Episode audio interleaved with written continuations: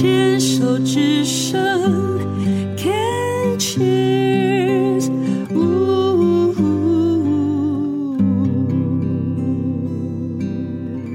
运动笔记，今天要来跟大家分享属于他自己的运动的一个经验呢，很特别。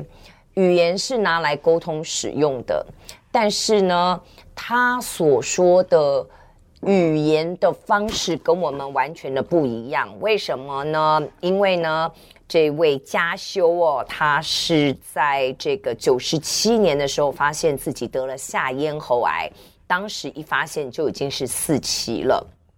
然后，因为呢，这个当然也是因为可能抽烟啊的这样的一个呃关系。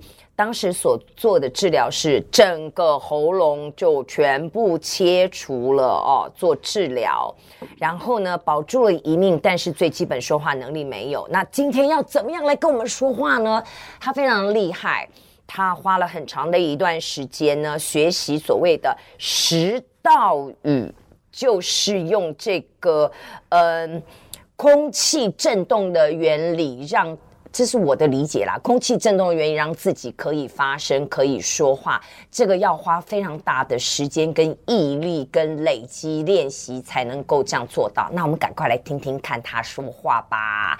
嘉修你好，你现在年纪也是六十了嘛，对不对？那你的体态很算是好像有在练，你在做什么运动呢？我从一开始，一开始，那个就是开始出来学讲话，嗯，学到差不多一年，一年多了，快两年了，嗯，那个时候我又参加一个癌友运动协会，有这样的协会，还不赶不还不赶快好好宣扬一下？叫癌友运动协会。自行车的自行车哦，同号同号嘿。但因为我参加那个，我们就第一个第一次哦，就参加环岛。吼，环岛是小姐我，我差点要讲老娘，我到目前为止还不太敢去做的动作，因为时间跟体力，但是那个完成之后的那一种成就感。没有话讲，因为我现在周遭的都在环岛，每年环岛。问题是那些疯子，他们是四天环岛，对不对？有有人在，有人在摸头了，这样子，他们是四天，然后今年还是五天。为什么？因为以前都是到苏花那一段，台东到花莲的那个苏澳花莲那一段，他们是坐火车，今年他们直接用爬的。就是直接这样用骑脚踏车，他们是五天，然后每天至少都一百八十到两百公里这样。那那样你叫我怎么跟？那可是你说，我我我大概就是到花东，我陪着。他们我开车，那我可以陪骑一段。我有从台东骑，呃，高雄骑到台东过过那个地方，现在也越来越好骑啦。但是，呃，台高雄到垦丁，垦丁到台东，这个我我我都可以。然后我接下来要骑，呃，一日北中，台北到台中这样子。那因为台北到台中，对啊，走西滨啊，因为现在这个时间刚刚好，东北季风下去用推的，回来我们就乖乖坐车。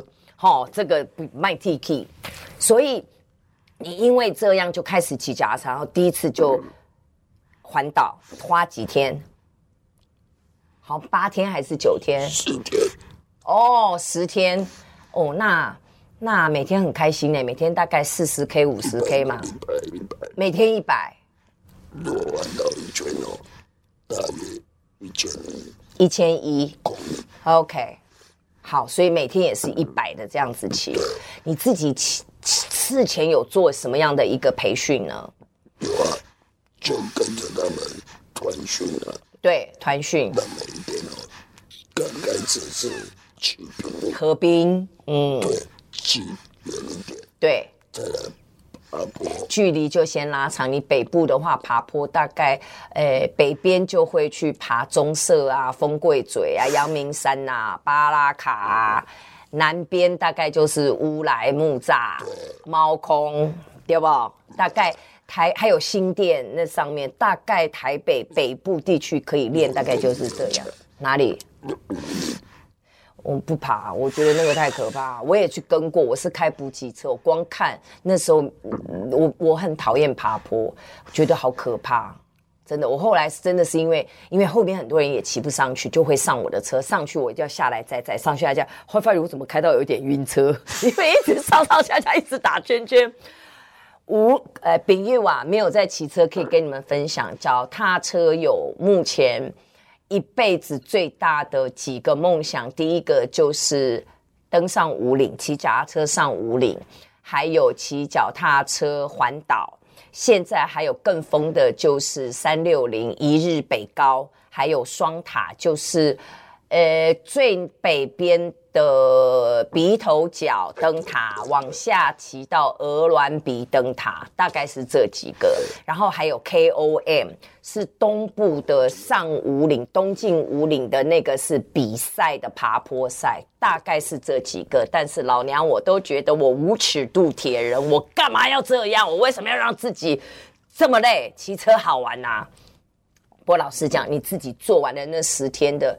的感觉如何？完成了以后，嗯嗯，说真的哦，这么多这种本身的那个抵抗力，嗯，真的有差，抵抗力有差，对，因为一累，免疫力就会下降，对，所以我听到你说你们十天十一天，那是可理解，因为他们这些四天五天的是真的每天在练，正常一般像捷安特，你如果想要参加团的，有八天九天的。嗯。那个就是一般来讲是呃比较平常，那八天九天我又没有那个时间，所以我们就永远卡在哈环岛真好哈，我们就只一段一段来，好、哦、用用，因为我有台北到呃宜兰过，我有花莲到台东过，我有台北到台中过，然后高雄到台东过，诶。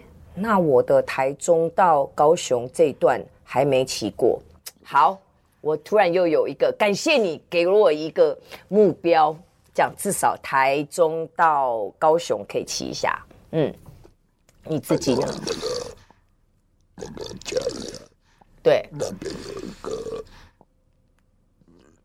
我就忘了，可以骑到塔塔加，塔塔加，对对对对对对对，对对对。那那个也是很多车友会去骑的，好像他们明年有这个活动，有在问我，我就一听到要骑坡，我就翻白眼这样子。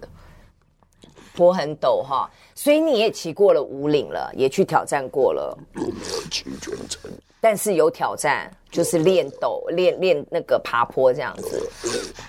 我骑到应该是做我中间一段没有骑，是到那个。清境农场是，再往下面推，是骑骑到那个那边哎、欸，真的受不了。那个，我我我是认为运动是好事，能够完成是成就感，但是我觉得不要勉强。我的受不了是因为我人家无锡人这里，嗯，纬度太高了。对，换气，换气太冷，太冷，太干了。对，太干冷了。因为那个那那时候，我记得不只是你你还有这样的一个状况，我们车上那时候都有放氧气筒。因为还有人会高山症，因为突然上太高，这个都有可能。所以运动虽然是一个很快乐的事情，但是我认为是量力而为。那还是没有讲，你那十天的环岛完成了之后，你自己的感受是什么？这样讲，我就觉得对我自己本身本身的那个运动要求。我自己达到，感觉很开心，而且每一天的那个路段是，但不是说只有在骑着，带你看风景。嗯嗯。嗯，把心情都放开了，真的差不多。尤其啊，我们去到那个，就华东，华东的海岸线。是什么？嗯，那个，那警察局，售卡，售卡的，嗯，从卡边下来。我都没。那个就是从垦丁，然后往台东骑到最后的寿卡之后，就一路下滑进入台东，就是那个台十一线边边的那个沿海那里，嗯。这个风景，真的是，其实我自己真的觉得台湾东部的风景其实真的不输很多东南亚的海岸线，很可惜啦，我们的观光没有做一个更呃统一或者是更那种一条龙的规划啊。我我们的海岸线真的值得我们好好的去欣赏，这样子。